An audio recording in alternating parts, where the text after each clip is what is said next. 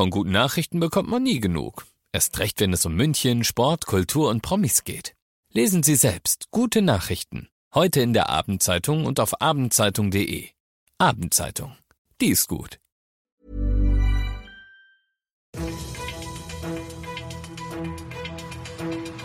95.5 Charivari, das München Briefing, Münchens erster Nachrichtenpodcast.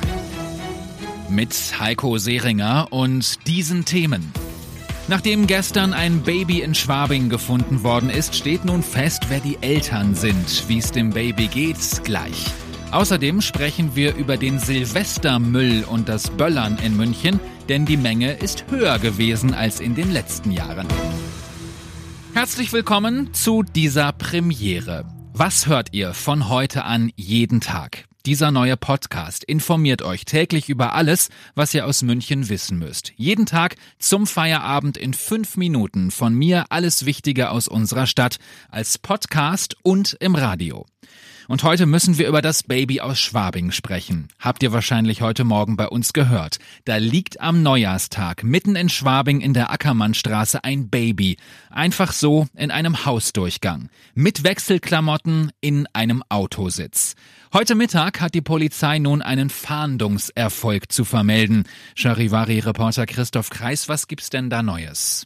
Die Polizei hat inzwischen die Eltern gefunden. Es hat ein bisschen gedauert, bis die Beamten sich da durchgefragt hatten, aber mit Hilfe der Nachbarn haben die Polizisten die Eltern jetzt eben gefunden. Viel wissen wir noch nicht über die, nur dass die Mutter 31 ist und der Vater 28 und er soll es auch gewesen sein, der seine kleine Tochter in dem Autositz in den Hausdurchgang gestellt hat. Gegen ihn ist jetzt Anzeige erstattet worden. Warum er das aber getan hat, ist vollkommen unklar und wird jetzt erst noch ermittelt. Die wichtige Frage natürlich, wie geht's dem Kind?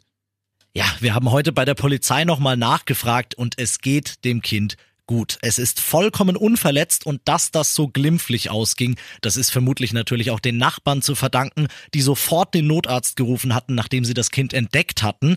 Die Behörden prüfen jetzt aktuell, ob das Kind zur Mutter zurückkommen kann oder ob sich weiterhin das Jugendamt kümmert. Nach dem Aussetzen eines Kindes in Schwabing sind die Eltern gefunden worden. Das waren Infos von Charivari-Reporter Christoph Kreis. Das zweite Thema heute Silvester. Ich habe im Luitpoldpark das Feuerwerk gesehen und es war spannend zu sehen, dass die Silhouette der Stadt plötzlich nicht mehr zu sehen war. So neblig war es wegen der Feuerwerke. Und die Stadt München, die hat heute Zahlen rausgegeben. Und da muss man sagen, von wegen Greta oder Klimadiskussion, es gab zwar weniger Müll, 55 Tonnen statt 70 im Vorjahr, aber die Feinstaubbelastung war in München teilweise zehnmal so hoch wie an normalen Tagen. Jetzt besteht aber keine Gefahr mehr, wenn ihr ihr draußen atmet, denn im Laufe des Neujahrstages haben sich die Werte schon wieder eingepegelt.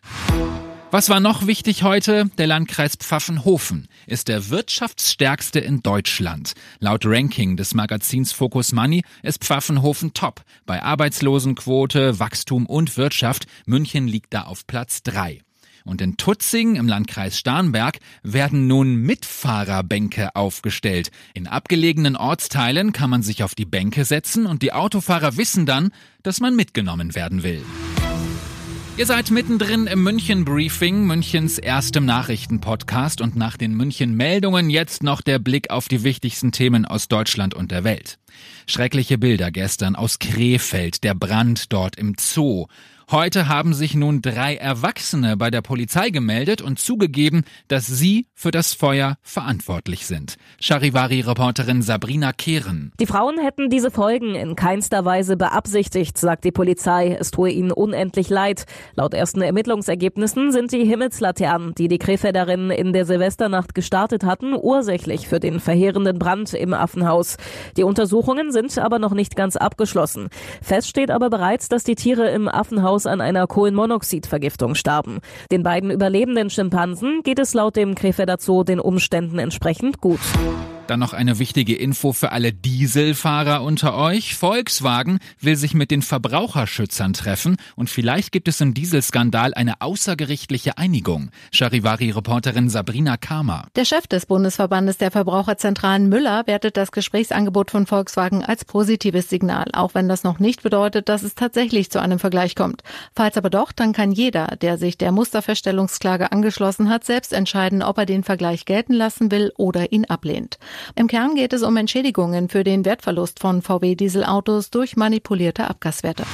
Und zum Schluss noch das, das Dschungelcamp muss dieses Jahr zum ersten Mal ohne ein echtes Lagerfeuer auskommen. Es wird ein kleines gasbetriebenes geben. Grund für diese Entscheidung ist die enorme Hitze und die Buschfeuer in Australien.